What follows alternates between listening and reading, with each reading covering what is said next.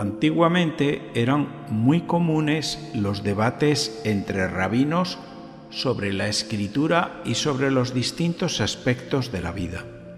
En estos debates se empleaba mucho la pregunta que responde a otra pregunta o citando la Sagrada Escritura. El prójimo en tiempos de Jesús era cualquier compatriota judío que conociera las Escrituras, es decir, el que tiene la misma religión, el que tiene las mismas costumbres y celebra la vida con la misma fe. El enemigo no era un prójimo y el forastero tampoco. Cuando dejamos que el amor de Dios se duerma, nos volvemos insensibles hacia los demás. Amamos más las cosas materiales y las comodidades y nos volvemos amargos porque la vida nos ha herido y nos cansamos de ayudar a personas que siguen siendo imperfectas. Nos volvemos perezosos pensando que ya amamos lo suficiente y el corazón se va endureciendo poco a poco ante el sufrimiento del otro. Cuando sientas que tu corazón se enfría, vuelve a leer esta magnífica parábola que vamos a meditar hoy. Un legalista que tenía un corazón duro y queriendo justificar su falta de amor, preguntó a Jesús, ¿quién es mi prójimo? Y Jesús, dando una lección magistral acerca del prójimo, le respondió con esta parábola. Un hombre que bajaba de Jerusalén a Jericó cayó en manos de unos bandidos que lo desnudaron, lo apalearon y lo dejaron medio muerto. Por casualidad, un sacerdote bajaba por aquel camino y al verlo, dio un rodeo y pasó de largo. Y lo mismo hizo un levita que llegó a aquel sitio, dio un rodeo y pasó de largo.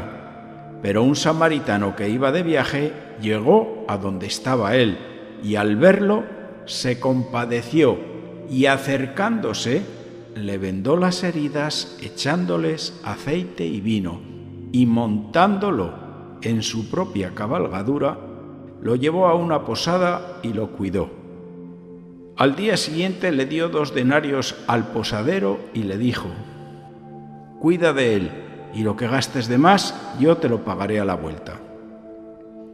Jericó estaba bajo el nivel del mar, por eso dicen que descendía, y era paso obligado para llegar y salir de Jerusalén.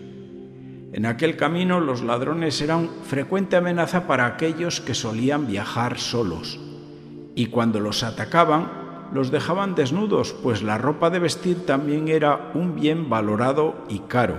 En todo caso, lo único que te dejaban era una vida maltrecha.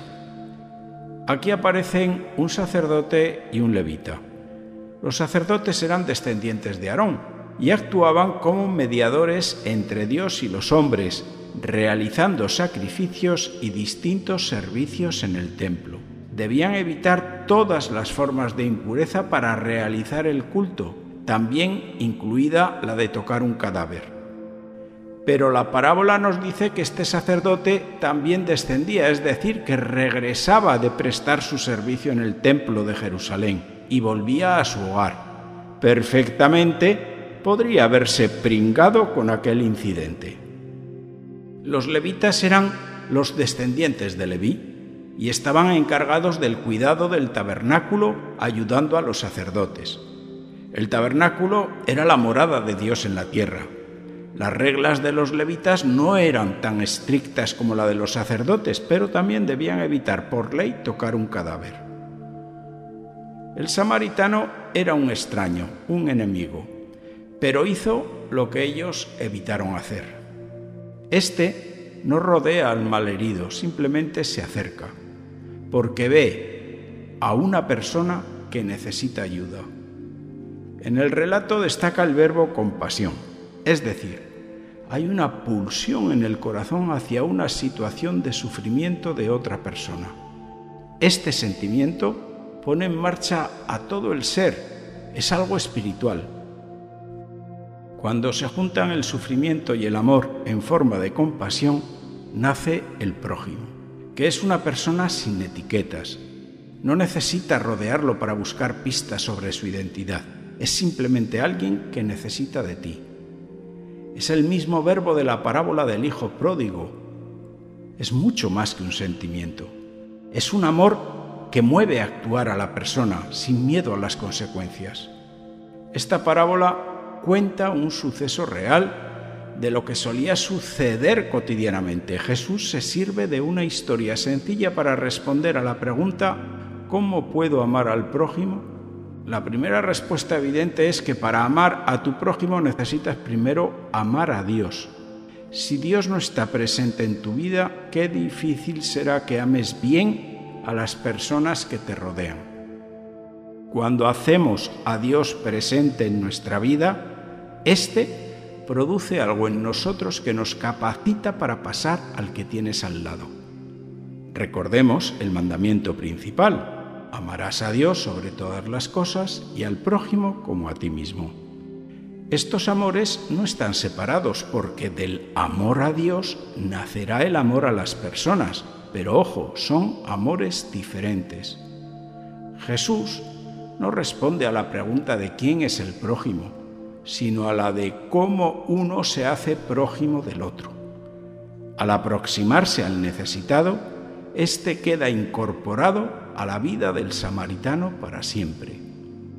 Tú también eres el prójimo de una persona que no anda lejos de ti, que puede estar marginada, humillada, entristecida o con un sufrimiento que solo tu compasión puede sanar. Se trata de que abras los ojos para ver y una pulsión en el corazón te lleve a aproximarte e interesarte por ella. Esa persona es tu prójimo y te necesita. Ahí está Dios esperándote.